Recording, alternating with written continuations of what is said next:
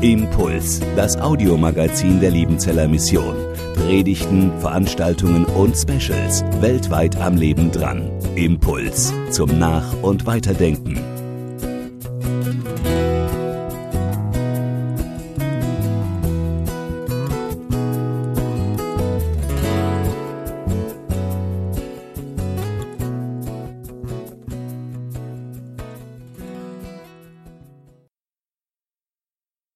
Von meiner Seite einen wunderschönen guten Morgen an alle. Tobias Schuckert hat es erwähnt, die Apostelgeschichte ist zurzeit im Fokus unserer Predigtreihe. Und wenn man die Apostelgeschichte liest, dann bekommt man den Eindruck, dass Petrus, Philippus und in den späteren Kapiteln auch Paulus immer von einer Stadt zur nächsten rennen, von einer Gemeindegründung zur nächsten. Vor allem bei Paulus Missionsreisen hat man den Eindruck, dass kaum ist er angekommen, schon zieht er entweder freiwillig weiter oder er wird gezwungen weiterzuziehen. Seine Predigten in der Stadt findet immer irgendwie viele Anhänger, aber auch viele Gegner. Paulus polarisiert eine Stadt binnen kürzester Zeit. Und kaum ist er weitergezogen, dann passiert es schon wieder.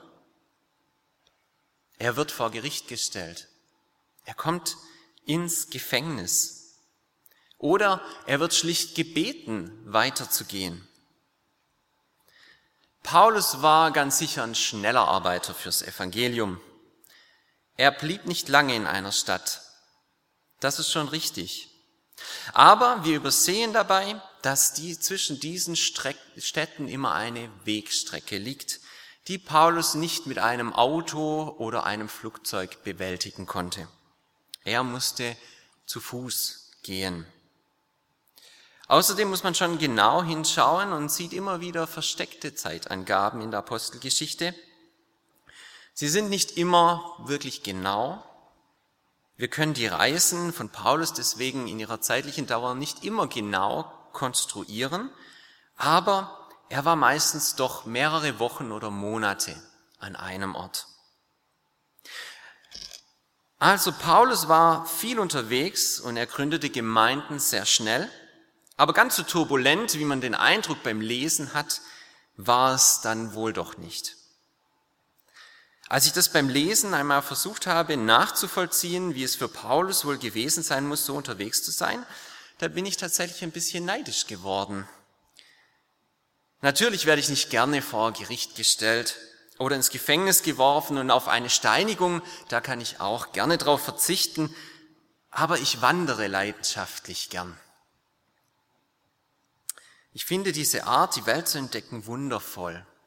Fernwandern und Pilgern sind ja auch momentan ziemlich in Mode, um mal zu entschleunigen, um das Leben zu reflektieren. Paulus hatte diese Möglichkeit zu wandern alle paar Wochen. Er ist dabei mehrere Tage unterwegs mit seinem Team. Sie können auf dem Weg miteinander reden, sich die Geschichten von Jesus abends am Feuer in Erinnerung rufen, beten, über die vergangenen Erfahrungen nachdenken und auch verarbeiten, was war. Paulus hatte sozusagen alle paar Monate einen Aktivurlaub zusammen mit Freunden. Das fände ich für mich eigentlich auch nicht schlecht. Dennoch hatte Paulus auch diese Zwischenzeiten der Reflexion, die Zwischenzeit des Betens und des gemeinsamen Gehens dringend notwendig. Denn er polarisierte die Städte ja nicht mit Absicht und ergötzte sich dann an dem Chaos, das er hervorgerufen hatte. Sein Herz, sein Anliegen war es, alle mit dem Evangelium zu erreichen. Aber wieder und wieder traten Gegner auf, meistens die Juden, die das mit allen Mitteln verhinderten. Gerade kam Paulus aus dem Gefängnis in Philippi frei. Er war dort geschlagen worden, weil er der Unruhestiftung angeklagt worden war. Und das ist eine Anklage, die die Römer sehr, sehr ernst nahmen. denn der römische Friede, die Pax Romana, wurde vom Kaiser und seinen Statthaltern garantiert. Wer den Frieden brach, der musste mit drakonischen Strafen rechnen. So auch Paulus. Bestimmt tat ihm jeder einzelne Schritt auf der Straße der Via Ignatia zwischen Philippi vorbei an Amphipolis und Apollonia nach Thessalonich weh. Und seinem Begleiter Silas auch. Es sind immerhin 160 Kilometer, die sie zurücklegen mussten. Und mit den Schlägen, die sie einstecken mussten, waren sie bestimmt einige Tage unterwegs. Vielleicht ließen sie sich auch Zeit auf dem Weg, damit ihre Wunden heilen konnten, bevor sie wieder in der nächsten Stadt so viel predigen wollten wie möglich.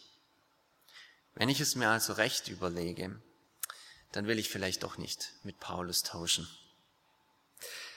Wir steigen nun ein in die Ereignisse, die Paulus in Thessalonich erlebt hat. Ich lese den Predigtext aus Apostelgeschichte 17, 1 bis 12.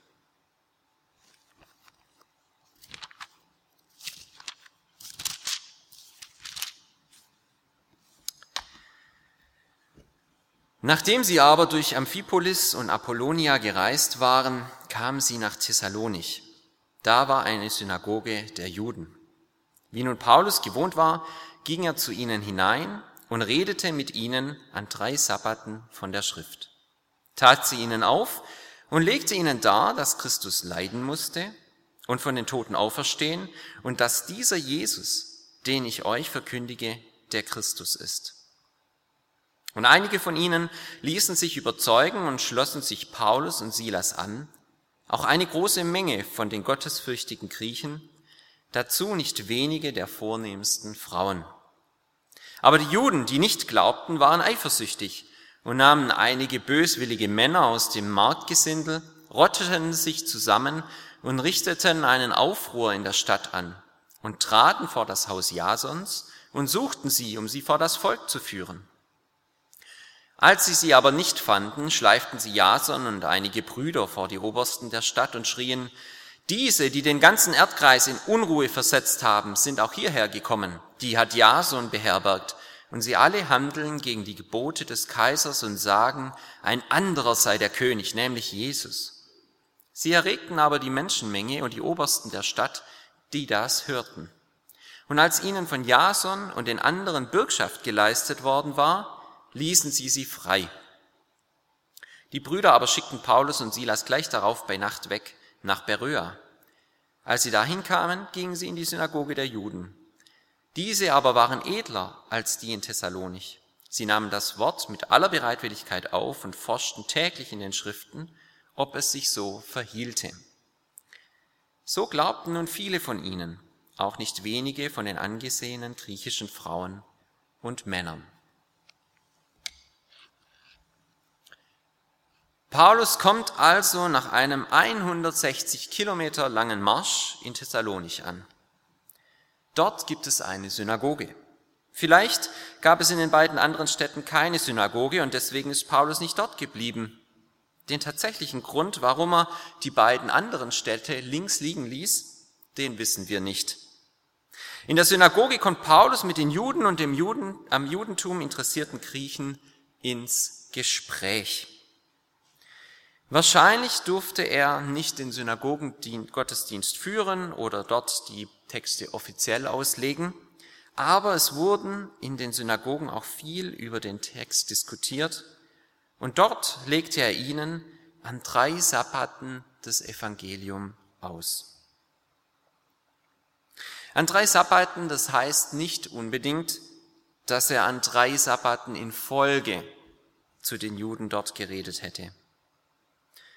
Wenn wir den Bericht in der Apostelgeschichte mit dem ersten Thessalonicher Brief vergleichen, dann müsste Paulus eigentlich etwas länger in Thessalonich geblieben sein. In der Regel geht man von etwa zwei Monaten aus. Die Diskussionen von Paulus und seine Verkündigung, die zahlen sich aus. Einige von den Juden schließen sich ihnen an.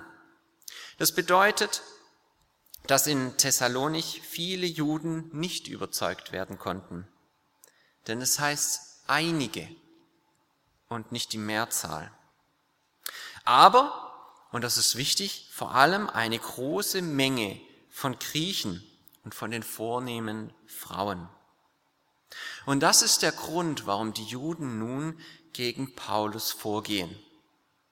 Nach den Beschreibungen von Lukas sind die Juden eifersüchtig geworden. Und das ist eigentlich eine recht seltsame Entwicklung. Denn eigentlich waren die Juden damals keine missionarische Gemeinschaft. Die Griechen waren zwar wohl mit der Synagoge verbunden, sogenannte Proselyten, so werden sie auch genannt, aber eigentlich hatten sie keine reelle Chance, wirklich zur Religionsgemeinschaft dazuzugehören. Die Juden nahmen keine Heiden in ihre Gemeinschaft auf. Aber es ging den Juden wohl um den wichtigen Einfluss in der Stadt. Denn der Rat der Stadt, der zusammengesetzt war aus den vornehmen Männern, der, die dort lebten, hatte viele, viele Entscheidungsbefugnisse. Und wer der, die Elite der Stadt auf seiner Seite hatte, der konnte sicher sein, dass er seinen Einfluss auch geltend machen kann. Die Juden suchten deshalb Männer, die, die auf dem Markt herumlungerten, die sonst nichts zu tun hatten, die für Geld alles machen würden und zettelten mit der Hilfe dieser Männer einen Aufruhr an. Eigentlich sind jetzt also die Juden die Unruhestifter. Sie brechen den Frieden, den römischen Frieden in der Stadt. Aber sie drehen die Anklage um gegen Paulus. Ich denke, Paulus muss langsam müde geworden sein, sich immer wieder gegen die gleiche Anklage verteidigen zu müssen. Erst ein paar Wochen vorher ist er deswegen in Philippi geschlagen worden, ohne Urteil.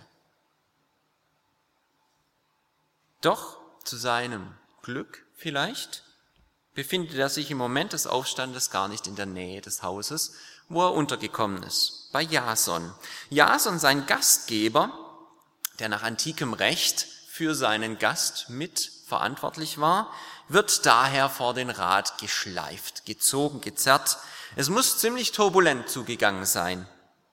Die Anklage wird erhoben und es gibt im Prinzip zwei Anklagepunkte. Paulus stiftet Unruhe, das ist der erste. Und das zweite ist, Paulus verkündet einen anderen König als den Kaiser. Wäre der zweite Anklagepunkt durchgekommen, dann hätte das den Tod von Paulus und seinen Anhängern bedeutet. Denn wer im römischen Reich ein anderes Königreich ausrief, musste damit rechnen, gekreuzigt zu werden. Deswegen lautet die Anklageschrift oben am Kreuz von Jesus auch Jesus König der Juden. Das ist das Urteil, das gesprochen wurde. Vermutlich sind aber die vornehmen Männer und Frauen, die zu Glauben an Jesus gefunden hatten, Paulus und vor allem Jason zur Seite gesprungen und konnten die Anklage entkräftigen. Aber den vorhandenen Aufstand, den die Juden angezettelt hatten, den konnten sie nicht wegerklären. Die Stadt ist in Aufruhr. Und so mussten sie für Paulus bürgen. Was das nun genau bedeutet, weiß man nicht genau, aber vermutlich mussten sie versprechen, Paulus und seine Leute schnell wegzuschicken, damit es in der Stadt wieder ruhig werden würde. Und wahrscheinlich mussten sie dafür eine ganze Summe Geld hinterlegen, dass sie das auch tun. Und so fand Paulus Zeit in Thessalonich ein sehr abruptes und schnelles Ende. Wieder hatte die Predigt von Paulus polarisiert. Das Evangelium, dass Jesus Christus leiden musste, von den Toten auferstehen und dass dieser Jesus der Messias ist, das hatte die jüdische Gemeinschaft gespalten und für einen Aufruhr gesorgt.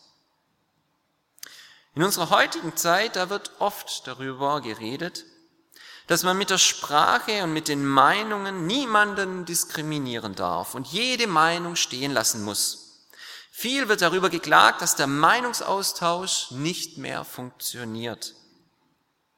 Wird eine Botschaft präsentiert oder verkündigt und stößt auf Gegenwehr, auf Gegnerschaft, dann ist gleich derjenige in der Kritik, der die Botschaft vertritt.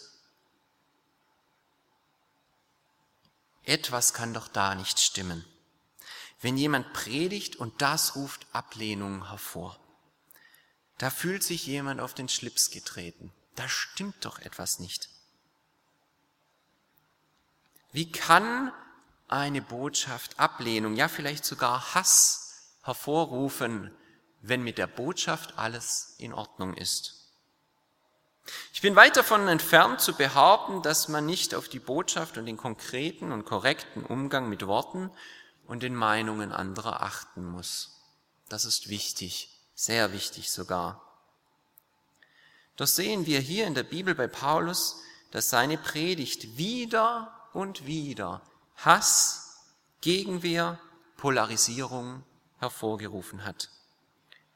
Und das lag, das stelle ich jetzt einfach mal als These in den Raum, nicht an Paulus, sondern an denjenigen, die gegen Paulus Meinung waren.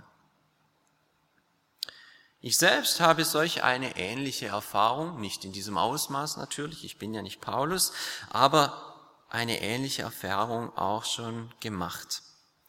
Während meines Studiums in Tübingen da war ich im Leitungsteam von Campus für Christus Tübingen. Eine Journalistin kam auf unser Leitungsteam zu und wollte im Rahmen einer Reihe, die in der damaligen dortigen Zeitung vorgestellt wurde, alle ja, uns als Hochschulgruppe vorstellen, uns interviewen und an einem normalen Abend von Campus für Christus einfach dabei sein. Wir stimmten zu und trafen uns mit der Journalistin. Sie hat uns lange interviewt, bestimmt eine Stunde lang. Wir kamen von der Organisation unserer Gruppe über unsere persönlichen Lebensgeschichten bis hin zur Botschaft, dem Evangelium, was es bedeutet, was theologisch dahinter steht, alles. Die Journalistin blieb noch für den Abend und ging dann, ohne sich zu verabschieden. Wir haben nicht mehr von ihr gehört.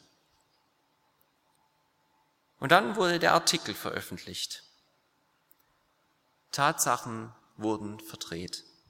Zitate kamen verfälscht im Artikel vor. Und vor allem meine Person wurde in ganz schlechtes Licht gestellt. Ich wurde als Hauptfigur dargestellt, obwohl wir ein Leitungsteam waren, und wie ein Sektenanführer, ein Guru. Ich las den Artikel und fand ihn eigentlich ganz witzig, denn so wie er geschrieben wurde, wurde deutlich, dass er maßlos übertrieben war.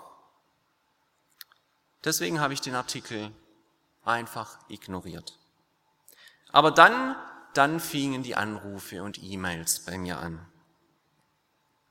Und was mich am meisten entsetzte war, dass Pastoren aus der evangelischen Allianz, die ich kannte, mit denen ich schon zusammengearbeitet hatte, mich beschuldigten, dass ich den Ruf der Christen in der Stadt kaputt gemacht hätte. Sie nahmen den Artikel tatsächlich als absolut wahr und verlässlich an.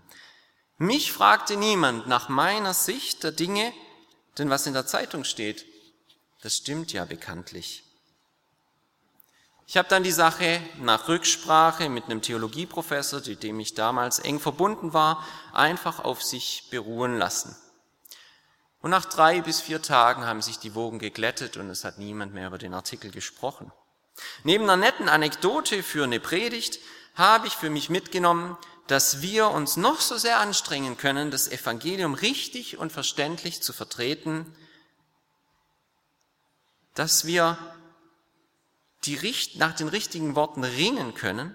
Es wird aber immer Menschen geben, die mit der Botschaft nicht einverstanden sind und dagegen vorgehen werden. Das war die Agenda der Journalistin von vornherein. Und dann müssen wir Kritik auch aus den eigenen Reihen aushalten. Denn es ist nicht unsere Botschaft, die wir vertreten, es ist Gottes Botschaft. Er tritt dafür ein und wir stehen in seinem Dienst. Im Nachhinein alles zu rechtfertigen, ist schwierig und wird immer gegen einen selber ausgelegt werden. Wie wir hier bei Paulus sehen können, waren sich seine Gegner nicht zu schade dafür, selbst den Aufruhr anzuzetteln, selbst für den Anklagepunkt zu sorgen, der Paulus aus der Stadt jagen musste. Der Widerstand gegen das Evangeliums, der wird mit ungerechten Mitteln gekämpft.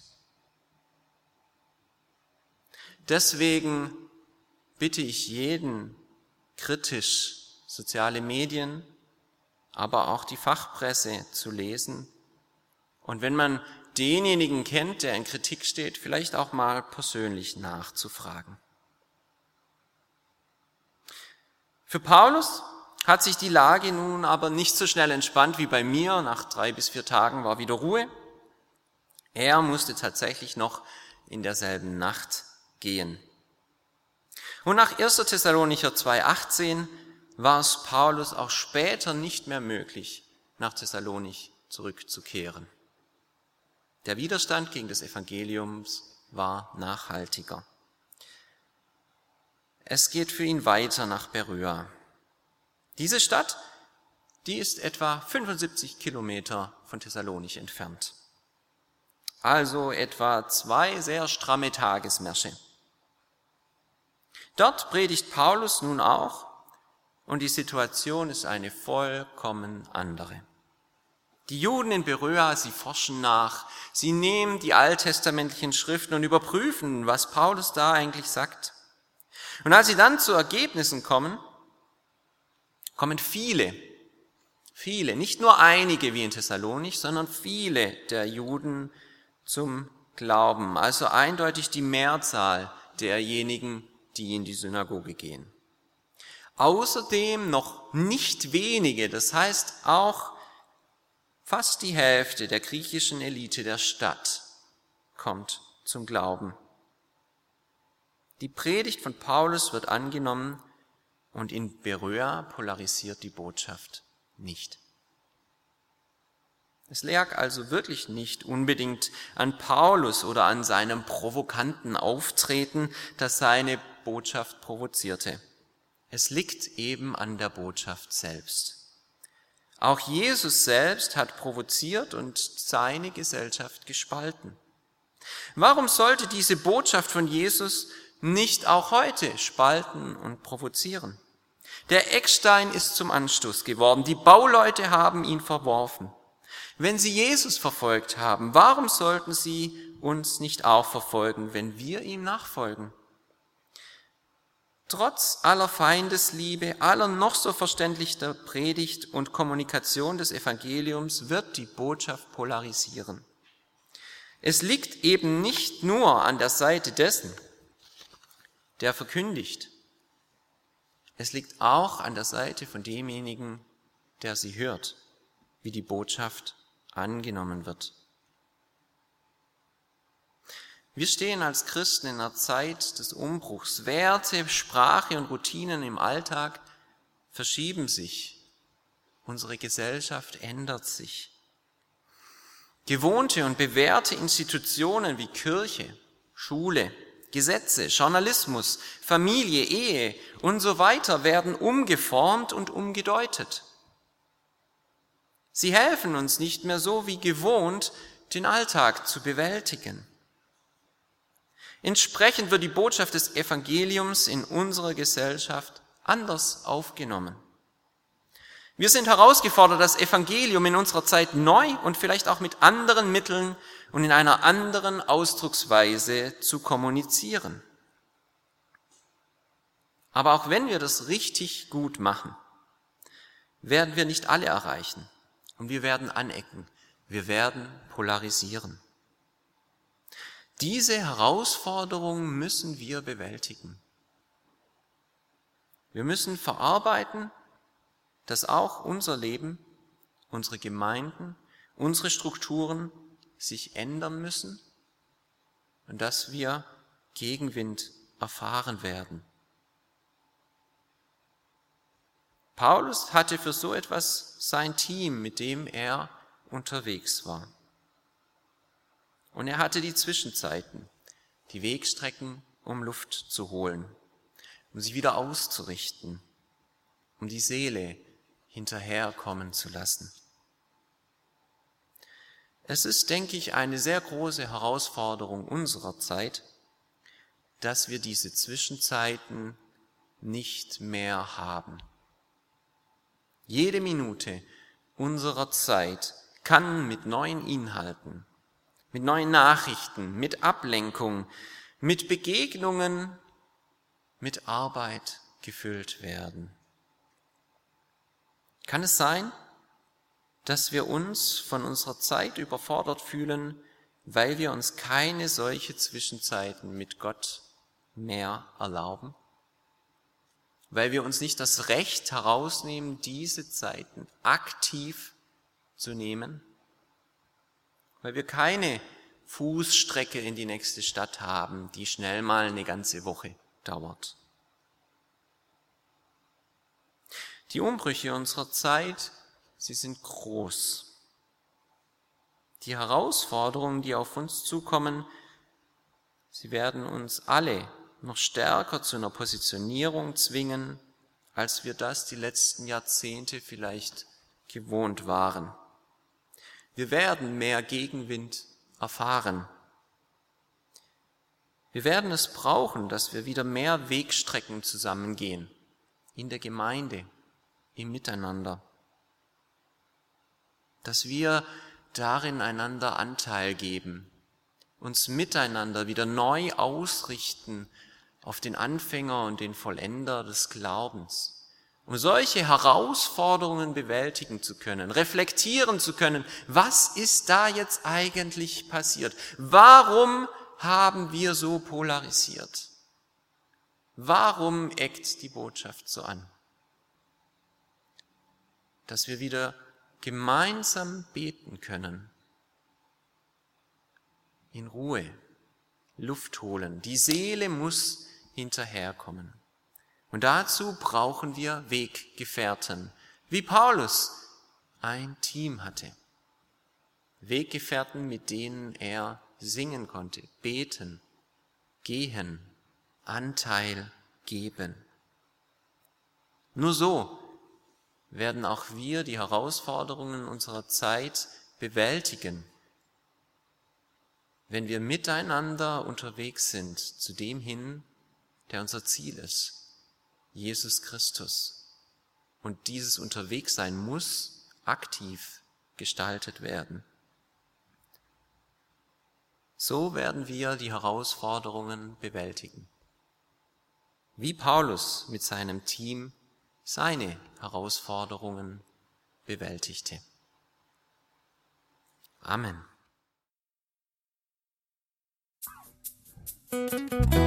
Impuls ist eine Produktion der Liebenzeller Mission. Haben Sie Fragen? Würden Sie gerne mehr wissen? Ausführliche Informationen und Kontaktadressen finden Sie im Internet unter www.liebenzell.org. Die Liebenzeller Mission produziert ebenfalls das Fernsehmagazin Weltweit am Leben dran. Informationen zur Sendung und zum Empfang gibt es unter www.weltweit-magazin.de.